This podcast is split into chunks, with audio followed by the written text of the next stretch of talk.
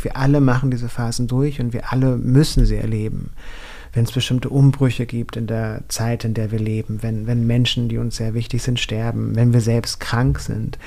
Ähm, das alles sind Momente, in denen es in jedem Fall zu diesen Phasen der Einsamkeit kommt. Hallo, ihr hört 5 zu 1, den Podcast von Mitvergnügen. Mein Name ist Stefanie Hielscher und ich beschäftige mich hier jeden Monat mit einem neuen Thema. Dazu gibt es dann fünf Episoden. Diesen Monat geht es um Gefühle. Daniel Schreiber ist der Mann der Stunde. Er hat ein Essay über das Alleinsein geschrieben und über die Einsamkeit. Er verwebt den wissenschaftlichen Erkenntnisstand mit seinen persönlichen Erfahrungen und hinterlässt nach der Lektüre seines Buches über dieses kalte Gefühl der Einsamkeit ein warmes Gefühl. Das schafft er durch radikale Ehrlichkeit und das genaue Beleuchten aller Aspekte des Alleinseins, eben auch der guten. Meine Struktur für dieses Gespräch habe ich nach den ersten Sätzen gleich zur Seite gelegt. Aber wir sprechen ja auch über ein Gefühl und Gefühle halten sich nicht an Strukturen. Der Supporter der Folge ist Squarespace. Dazu erzähle ich euch später noch mehr. Jetzt wünsche ich euch erstmal viel Spaß bei dem Gespräch mit Daniel Schreiber. Bei mir zu Gast ist heute Daniel Schreiber. Ich freue mich sehr, dass du da bist, weil du nicht so viel Zeit hast, weil du mit ganz vielen Leuten reden musst. Deswegen fühle ich mich sehr geehrt. ich fühle mich geehrt. Danke für die Einladung. Ja, du hast ja ganz viel Resonanz und äh, wie gesagt, jeder will mit dir sprechen. Ich kann mir auch vorstellen, jeder will mit dir befreundet sein. wie äh, empfindest du denn gerade die Resonanz auf dein Buch und auf deine Person? Ich freue mich wahnsinnig, dass das Buch so viel gelesen wird und ähm, weiterempfohlen wird und dass Leute echt damit was anfangen können, mhm. weil mir das natürlich wirklich wichtig ist, ähm, was ich dort schreibe und äh, weil es mir wirklich wichtig ist, über Dinge wie Alleinleben, Einsamkeit nachzudenken und über die Frage, wie wir zusammenleben, über die Frage, wie wir mit dieser Unsicherheit, die unser Leben auf diesem Planeten bestimmt, umgehen können. Und ähm, ja, und für mich persönlich ist es natürlich eine Herausforderung, weil als Schreibender ähm, hat man eigentlich einen Job, der ähm, sehr viel hinter dem eigenen Schreibtisch stattfindet. Und ähm, eben nicht in der Öffentlichkeit, aber ich, ähm, ähm, genau, ich, ich freue mich darüber, dass das Buch so viel Aufmerksamkeit erfährt. Natürlich, ja. Und damit ja auch deine Person. Genau, und da, ich versuche der Frage so auszuweichen, was meine eigene, eine, eine, Person angeht. Weil ich, ähm, genau, ich bin gar nicht so gut in diesen Öffentlichkeitssachen. Und ähm, natürlich, man gewöhnt sich so eine gewisse Professionalität an. Ähm, und ähm, damit man das auch machen kann, damit man auf Lesebühnen treten kann, damit man mit Menschen reden kann ähm, über seine Arbeit, aber ähm, das ist für mich gar nicht so einfach, ähm, weil ich halt gewohnt bin, ja, äh, zu schreiben und äh, äh, mir viel Zeit nehmen zu können, um nachzudenken äh, darüber, was ich sage. Und, ähm, und ich habe tatsächlich auch oft das Problem, dass ich nach äh, größeren Auftritten zum Beispiel, ähm, habe ich äh, immer Tage, an denen es mir nicht so gut geht. Ähm, und das hat so viel damit zu tun, für mich, dass, ja, wenn ich mich zeige, dann kommt irgendwie so eine alte psychische Scham hoch und ähm, das rächt sich dann so ein bisschen. Ähm, und das kann man schwer erklären, aber ich habe zum Beispiel lange die Regel gehabt, äh, dass ich nach Lesung immer einen Tag frei habe für mich, weil, weil ich weiß, ähm, dass ich das eigentlich brauche. Und, und das ist gerade nicht so möglich. Ähm, und ähm, genau. Und, aber bisher ist noch alles im grünen Bereich und äh, ich, ja. Mhm. Wenn du von der Scham sprichst, wie kann ich mir das vorstellen? Wo kommt diese alte Scham her? Mhm. Wo hast du das zum ersten Mal gefühlt? Also ich schreibe ja in dem Buch auch über queere Scham. Und das hat viel damit zu tun. Und natürlich kann man das nicht immer wirklich trennen, was für eine Scham das ist. Ähm, aber wenn ich jetzt bei der queeren Scham bleiben würde, dann würde ich das so beschreiben, dass die meisten queeren Menschen schon als Kind ein Gefühl dafür bekommen, dass ihr Begehren nicht plausibel, nicht natürlich ist. Und ähm, dass dieses Begehren mit so einer Scham besetzt wird, die abgespalten wird, die vermieden werden soll und queer, queere Menschen bauen oft einen Großteil ihres Lebens darauf auf, diese Scham zu vermeiden. Und was aber dazu führt, dass es letztlich zu einer psychischen Struktur wird, die alles einfärbt. Also die einfärbt, wie man seinen Körper sieht, wie man sich selbst sieht, die einfärbt, wie man seine Beziehungen sieht, wie man Liebe versteht, wie man Sexualität versteht.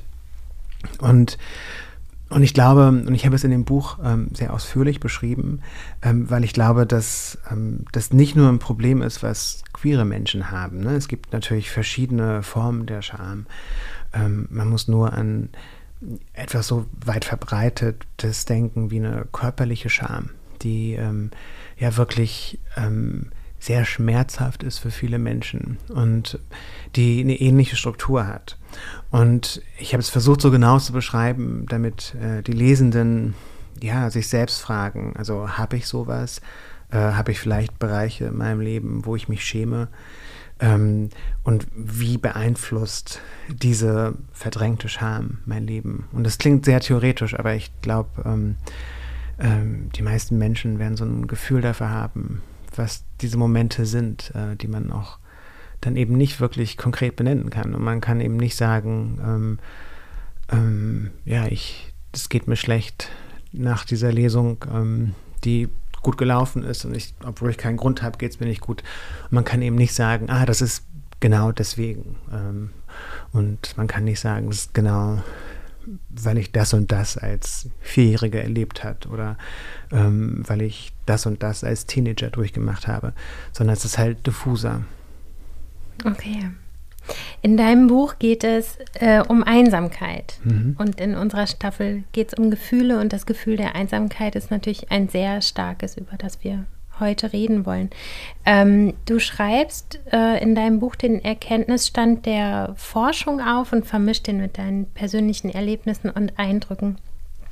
Könntest du mir mal sagen, wie dein persönliches Alleinsein oder deine persönliche Einsamkeit, wenn wir mal bei dem Begriff bleiben, das sind mhm. natürlich zwei verschiedene ja, Sachen, ja. Ähm, ähm, wie das aussieht? Was ist das Schöne daran und was ist das nicht so Schöne daran? Mhm. Ähm, ja, genau, vielleicht müsste man dann, um darüber zu reden, tatsächlich nochmal so ein bisschen begrifflich mhm. ähm, gucken. Weil ich glaube, dass äh, es wird natürlich oft äh, synonym verwendet mhm. und äh, Menschen sagen ja auch oft reflexartig, reflexartig ähm, ich bin allein, nicht einsam. Mhm. Und, ähm, und ich glaube, vielleicht könnte man sagen, dass so das Alleinsein etwas ist, was man gestalten kann und äh, Einsamkeit nicht unbedingt. Ähm, und, und, für mich ist es so, ähm, also ich bin viel allein. Ähm, das war nicht immer so. Ich habe früher permanent Beziehungen geführt und früher konnte ich auch schlecht allein sein. Das heißt, ähm, ich habe so viele meine Jahre meines Lebens ähm, mit dem Versuch verbracht, nicht allein zu sein und nicht allein mit mir Zeit zu verbringen. Und ähm, für mich hat sich viel verändert an dem Punkt, als ich aufgehört habe zu trinken. Das war vor etwas mehr als zehn Jahren. Und, und da ist mir aufgefallen, dass ich das äh, lernen muss, das Alleinsein. Und, und inzwischen ist es was, was ich sehr mag. Also ich habe das Gefühl, ich habe eigentlich immer zu wenig Zeit für alles. Ich habe immer das Gefühl, ich habe zu wenig Zeit für die Bücher, die ich lesen möchte, für die Rezepte, die ich ausprobieren möchte, für die Wanderung, die ich machen möchte. Ich habe immer we zu wenig Zeit zum Yoga und erst recht zu wenig Zeit für, für Sport. Und ähm, Genau, mit dem Sport vielleicht auch, hat auch vielleicht nicht so viel nur mit Zeit zu tun. ähm, Kenne ich gut. genau, genau, jetzt wo ich das so sage, denke ich mir, ah, nee, ähm, und, ähm, und ich genieße es tatsächlich. Und ich glaube, dass ähm, das etwas ist, was man sehr gut genießen kann und was wir uns vielleicht ähm, tendenziell zu wenig zugestehen. Ähm, weil wir natürlich diese Art von Selbstbegegnung brauchen in unserem Leben. Und äh, die, ich glaube auch, dass die einige Menschen mehr brauchen als andere. Und ähm, ja, und genau, aber es ist was anderes als Einsamkeit natürlich. Und ähm, ja. Willst du jetzt noch eine Frage stellen oder soll ich jetzt über Einsamkeit weiterreden? Weil ich habe das Gefühl, ich rede ganz viel gerade. Ja, deswegen bist du hier. Erklär uns doch nochmal, was Einsamkeit für dich ist und grenzt das nochmal ab vom Alleinsein. ähm, ja, ich, Ähm, genau, aber Einsamkeit ist wirklich etwas anderes. Und ich finde das so faszinierend, weil ähm, ich natürlich auch äh, wegen des Buches viel mit Menschen darüber rede und mir fällt immer wieder auf, dass Menschen nicht über Einsamkeit reden können, dass wir allgemein nicht über Einsamkeit reden möchten. Ähm, Einsamkeit wird als Begriff verwendet, um verschiedene Gefühlszustände zu beschreiben. Ähm, interessanterweise, das, was die allermeisten Menschen sagen, ist, dass sie sich einsame Beziehungen fühlen, dass wenn sie nicht von ihrem Partner oder ihrer Partnerin gesehen oder verstanden werden, dass sie sich dann einsam fühlen. Man hört oft, dass Menschen sich einsam in Gruppen fühlen, äh, weil es so eine Verbundenheit nicht gibt. Äh, man hört aber auch oft, dass ähm, Menschen sich auf sozialen Medien einsam fühlen, ähm, weil ihnen genau vielleicht diese Selbstbegegnung fehlt, über die ich eben gesprochen habe. Und für mich ist das immer so faszinierend, weil all das Dinge sind, die natürlich äh, schwer sind und ähm, die vielleicht auch mit einer Idee von Einsamkeit zu tun haben, aber nicht die eigentliche Einsamkeit beschreiben. Das heißt, ich habe das Gefühl, ähm, wenn man diese Dinge so äh, offensiv ähm, nach vorne bringt als Gesprächsthema, dann ist das eigentlich ein Zeichen der Vermeidungsstrategie und dass man nicht über die eigentliche Einsamkeit sprechen möchte. Und die eigentliche Einsamkeit ist etwas, was viele von uns kennen und was wir alle schon mal durchgemacht haben und ähm, dass wir gerade während der vergangenen anderthalb Jahre natürlich extrem durchgemacht haben und viele von uns auf eine sehr schmerzhafte Weise. Und das ist eine Einsamkeit, ähm, bei der wir für lange Zeit keine bedeutenden sozialen Kontakte haben, in der wir viel Zeit allein verbringen. Eine Zeit, in der es zu psychischen Problemen kommt, ähm, die wir entweder schon kennen aus unserem Leben ähm, oder die völlig neu sind. Und das ist relativ gut erforscht, dass diese Form von Einsamkeit, also diese akute Form von Einsamkeit, tatsächlich mit einer Hypersensibilisierung einhergeht. Äh, man äh, wird extrem anfällig für die ähm, Zuneigung oder Abneigung von anderen Menschen. Äh, manchmal entwickelt man eine gewisse soziale Paranoia. Ähm, es kommen das, so diese Phasen der Einsamkeit sind oft Katalysatoren für psychische Probleme. Ähm, und generell hat man das Gefühl, man ist nicht man selbst. Und dieses nicht man selbst sein ist relativ einfach zu erklären, weil natürlich wir alle haben verschiedene Seiten an uns und wenn wir einsam sind, wenn wir keine bedeutenden sozialen Kontakte haben für längere Zeit, dann fallen natürlich die Seiten weg von uns, die nur in Verbindung mit anderen Menschen existieren. Äh, und man hat natürlich wenig so ein Gefühl dafür, ähm, dass äh, diese dass es auch Seiten sind, die von einem selbst sind, die dann wegfallen. Und man denkt vielleicht, ja, aber man kann so viel Zeit mit sich, mit sich selbst verbringen und, ähm, und die Wahrheit ist aber, man verbringt dann halt viel Zeit mit nur mit einem gewissen Teil von sich selbst, mit einem beschnittenen, einem beschränkten, einem, ähm, einem Teil, dem etwas fehlt, etwas ganz Wesentliches fehlt. Ich kann mir vorstellen, dass das dann quasi noch einsamer macht, weil einem die Fülle seiner eigenen Persönlichkeit sozusagen abhanden genau. kommt. Ja, genau. Das ist eine gute Beschreibung. Ich glaube, das ist genau das, was passiert. Und man kann es selbst gar nicht benennen. Ne? Man ähm, ist selbst in gewisser Hinsicht sprachlos, was das angeht. Wir unterbrechen das Gespräch kurz und ich stelle euch noch den Supporter der Staffel vor. Mein heutiger Supporter ist Squarespace. Squarespace unterstützt Millionen von TräumerInnen und DurchstarterInnen, indem es euch die Werkzeuge zur Verfügung stellt, um eure kreativen Ideen zum Leben zu erwecken. Mit der rundum sorglos Plattform von Squarespace könnt ihr eine Webseite erstellen, eine Domain beantragen, online verkaufen und eure eigene Marke aufbauen. Das Produkt ist dabei so einfach zu nutzen, dass man keine Erfahrung im Coding benötigt. Ihr könnt eure Webseite binnen einer Woche bauen. Besonders bei KünstlerInnen, DesignerInnen und FotografInnen ist Squarespace beliebt, da ihre Webseiten aussehen, als wären sie von einer Agentur erstellt worden. Entdeckt jetzt Squarespace, um um eure kostenlose Probephase zu starten. Wenn ihr bereit seid loszulegen, könnt ihr den Rabattcode 5 nutzen. Das wird groß und mit UE geschrieben, um 10% Rabatt auf eure erste Website oder Domain zu erhalten. Der Code ist bis Ende März 2022 gültig und den Link und Code findet ihr wie immer in den Show Notes.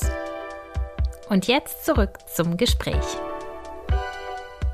Wenn wir da sozusagen nochmal einhaken in dieser tiefen Einsamkeit.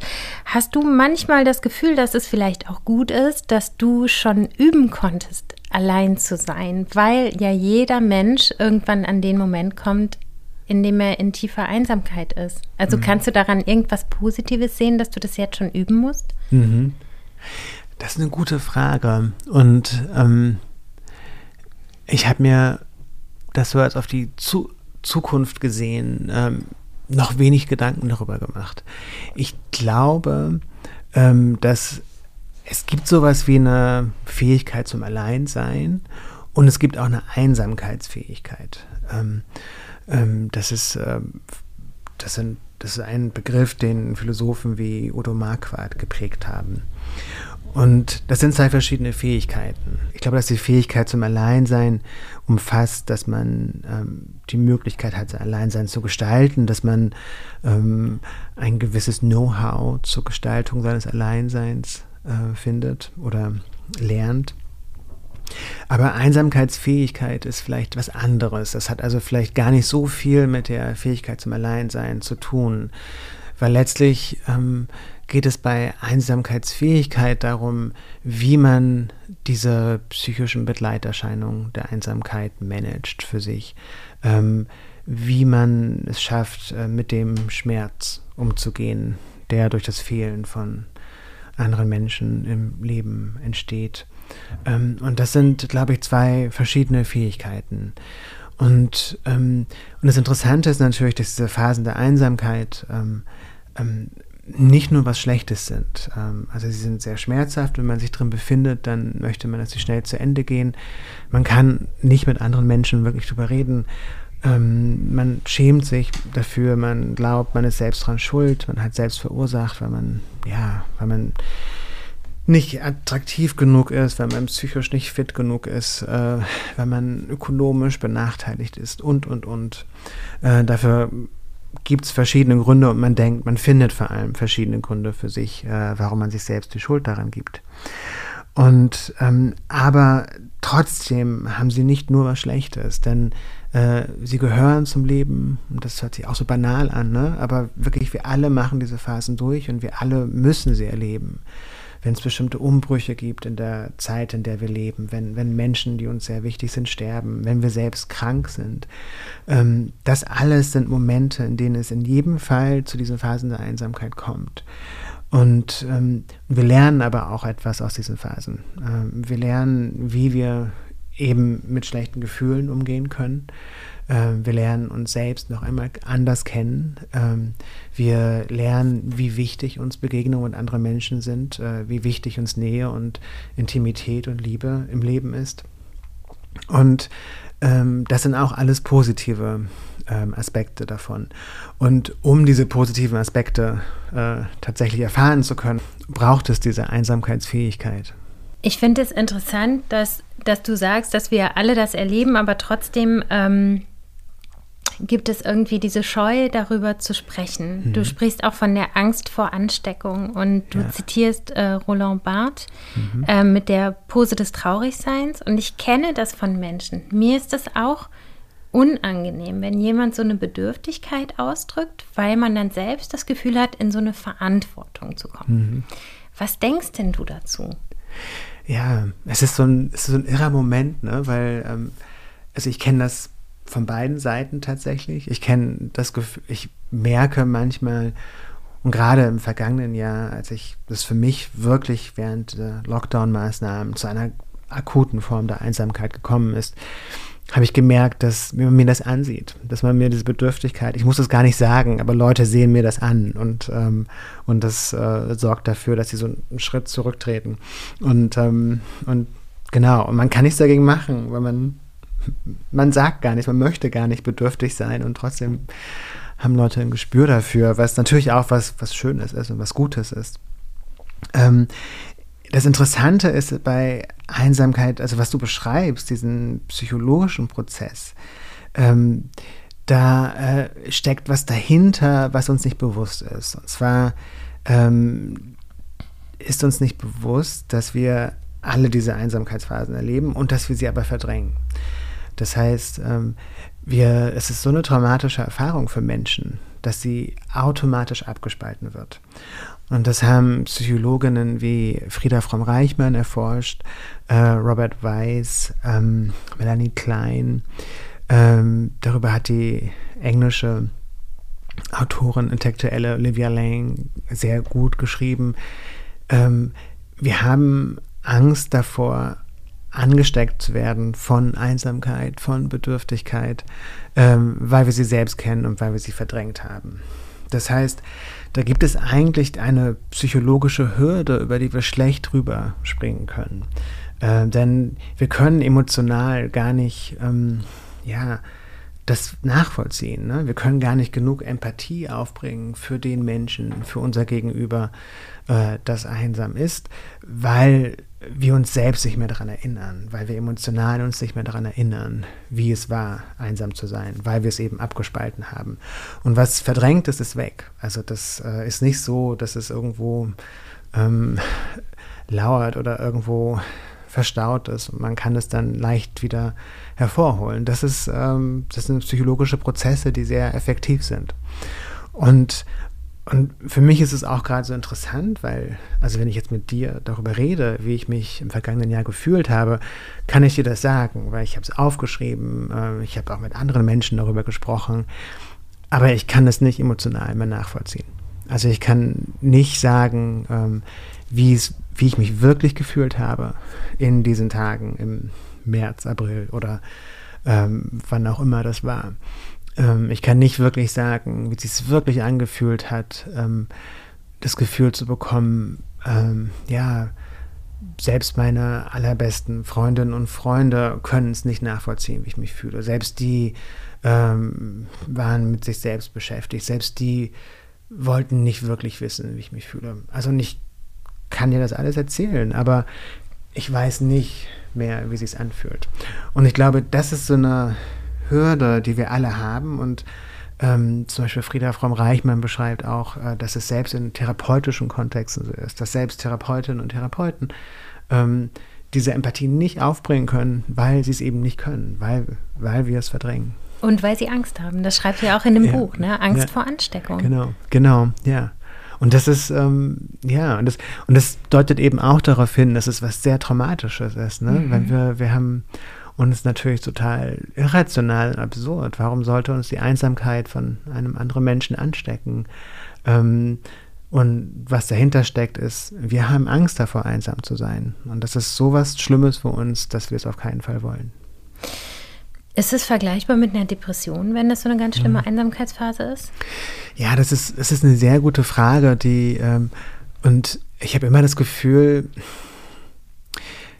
viele Menschen ähm, möchten das gerne in Verbindung bringen, äh, weil ähm, das eben auch so eine Vermeidungsstrategie ist. Ne? Weil man natürlich, weil es letztlich so eine Variation des, des Gefühls oder des Arguments ist, einsame Menschen sind selbst daran schuld, dass sie einsam sind. Ne? Und ähm, es gibt diese Annahme, dass ähm, ja nur Menschen, die depressiv sind, werden einsam. Nur Menschen mit anderen psychischen Problemen werden einsam die Wahrheit ist natürlich, dass jede akute Form von Einsamkeit ähm, mit diesem psychischen Problem einhergeht. Das heißt, äh, das fühlt sich sicherlich irgendwie an wie eine Depression.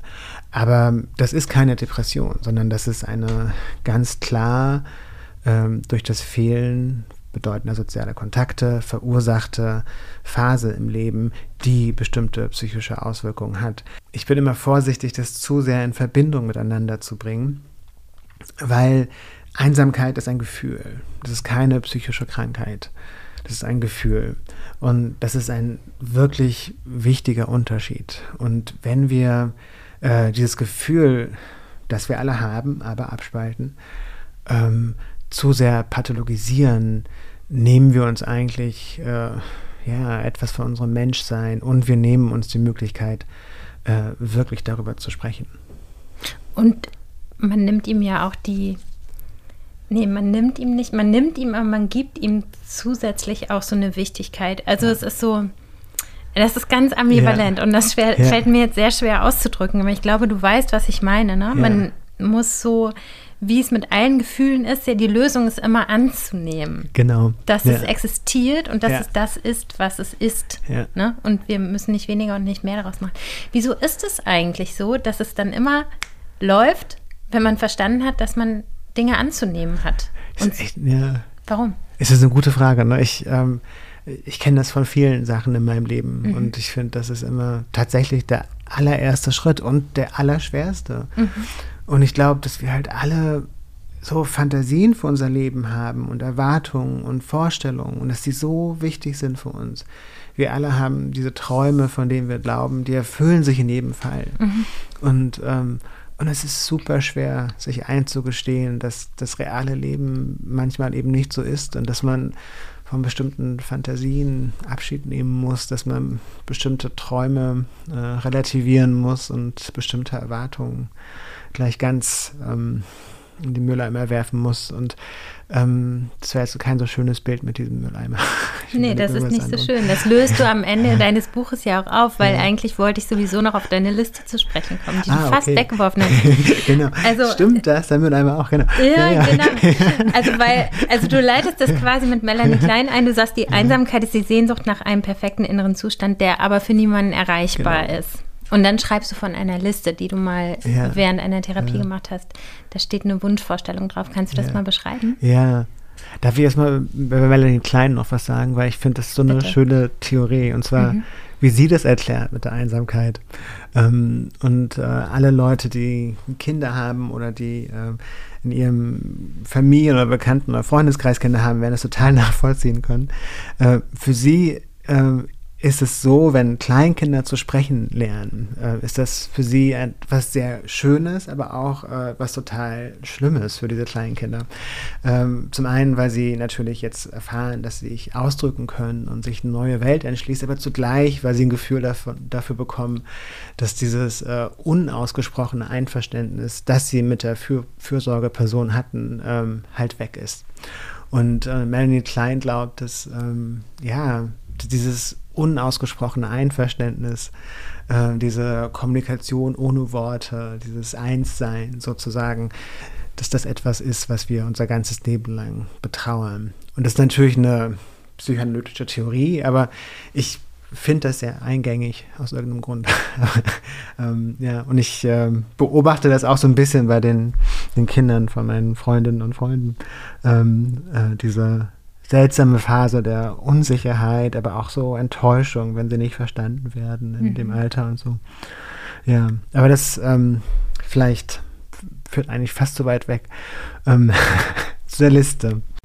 Ja, das war wirklich eine interessante ähm, Erfahrung, weil der Therapeut mich gefragt hat, hat äh, wie ich mir meine Zukunft vorstelle. Und ich habe ihm gesagt, äh, ich ja, ich habe eigentlich keine Zukunftsvorstellung. Und dann hat er mich gebeten, diese Liste aufzuschreiben mhm. mit den Zukunftsvorstellungen. Und da standen Dinge drauf wie ein, ein, ein Haus auf dem Land mit einem Garten. Ich liebe es zu gärtnern und ähm, ich ähm, habe zwei Freundinnen, ähm, deren, in deren Gärten ich arbeite und ähm, es macht mir unheimlich Spaß und ich habe aber selbst keinen eigenen Garten und ich hätte gerne einen. Ähm, also dieses Landhaus mit dem Garten stand da drauf. Das stand drauf, dass ich natürlich eine, ähm, eine Partnerschaft habe, ein, ein, ein Mann, den, den ich liebe und der wichtig für mein Leben ist und mit dem ich mein Leben teile. Ähm, da stand drauf, dass äh, alle meine Freundinnen und Freunde immer in diesem Haus willkommen sind und dass sie ähm, äh, ja, ein- und ausgehen, dass es ein, ein Haus ist, in dem es viele große Essen gibt und, und viel Leben. Da stand drauf, dass ich ähm, ein, eine Altersvorsorge habe, was für Schreibende, die immer in einer prekären Lebenssituation sich befinden, sehr schwierig ist, äh, dass ich mit dem Schreiben äh, so viel Auskommen habe, dass ich nicht das Gefühl habe, ich äh, würde in einer ökonomischen Unsicherheit leben. All diese Dinge standen da drauf und, das, und wenn ich das jetzt so erzähle, dann merke ich sofort wieder diesen Sog dieser Vorstellungen, weil das sehr schöne Vorstellungen sind und gleichzeitig sind es auch nicht Vorstellungen, ähm, die so komplett absurd klingen. Ne? Es sind jetzt nicht Vorstellungen wie, ich äh, habe eine große Yacht und bin ab übermorgen Milliardär und ähm, Wie lustig das auch wäre. Was, was? Das wäre so, das wäre lustig aus deinem Mund zu hören. genau, genau. genau. Ähm, und ähm, ja, ähm, und aber im Laufe der Therapie ist mir dann klar geworden, dass das ähm, Vorstellungen sind, die sich wahrscheinlich nicht mehr verwirklichen lassen in meinem Leben. Und das war eine super schwere ähm, Einsicht. Und das Interessante war, dass der Therapeut wirklich geglaubt hat, dass ich das machen kann. Also er ist wirklich davon ausgegangen, ja, ähm, das sind Vorstellungen, die sie erfüllen können, ähm, wenn sie sich genug Mühe geben, wenn sie dranbleiben und so weiter. Und, ähm, und das war so ein Moment, ähm, wo wir in der Therapie nicht weiterkamen, äh, weil ich gemerkt habe, ähm, ja, dieser Therapeut hat einen ganz anderen Blick auf das Leben. Ähm, er glaubt wirklich, dass das erfüllbar ist für die meisten Menschen. Ähm, er hat selbst ein Leben gehabt, äh, wo die Sachen alle erfüllbar waren. Ähm, vielleicht, weil er bestimmte Privilegien hatte, vielleicht, weil er äh, aus einer bestimmten sozialen Schicht kam, weil er die richtige Hautfarbe hatte, weil er ein Mann war, ähm, vielleicht weil er mit einer gewissen psychologischen Fitness ausgestattet war. Und das sind ja alles Privilegien, die un sehr ungleich verteilt sind in unserer Gesellschaft. Ähm, und wir haben nicht eben nicht alle die gleichen Möglichkeiten. Wir starten nicht alle bei Punkt Null. Ähm, einige von uns starten also sehr viel weiter vor oder sehr viel weiter hinter diesem Punkt Null. Und, ähm, und ich habe dann gemerkt, ja, diese Liste ist eigentlich etwas, was ich betrauere. Mhm. Ähm, das, sind, äh, das sind diese Träume, von denen ich dachte, sie erfüllen sich in meinem Leben. Und inzwischen aber ist es wahrscheinlich, dass sie sich nicht mehr erfüllen. Und, ähm, und ich finde, das ist eine der allerschwersten Sachen in unserem Leben, ähm, ja, das, das zu akzeptieren, dass sich diese Sachen nicht mehr erfüllen, eventuell nicht mehr erfüllen. Mhm. Wir sind am Ende unserer Zeit. Ähm, ich schließe eigentlich immer mit so fünf Dingen, aber ich finde, man soll dein Buch einfach lesen. ähm, und als Teaser könntest du vielleicht zum Schluss einen kleinen, einen kleinen Text vorlesen, den ich markiert habe? Sehr gerne, sehr gerne. ähm, Ganz hinten. Mit einem Herz hast du den markiert. Ja. Du bist toll. Du auch. Ich wünsche, dass die, die Hörerinnen das jetzt sehen würden. Wir machen ein äh, Foto. Das ist, das ist ganz süß zwischen all den Geschichten, die wir uns erzählen, um zu leben, und zwischen all den Versuchen, diese Geschichten abzulegen, wenn wir merken, dass sie unsere Sicht auf die Dinge verzerren und zu selbstgebauten Gefängnissen werden, gibt es Momente der Stille. Ich hatte den Eindruck, einen solchen Moment zu erleben.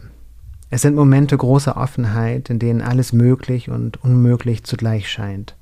Momente der Verwirrung, der Enttäuschung und der Zuversicht, des Nichtwissens und des Nichtwissenmüssens.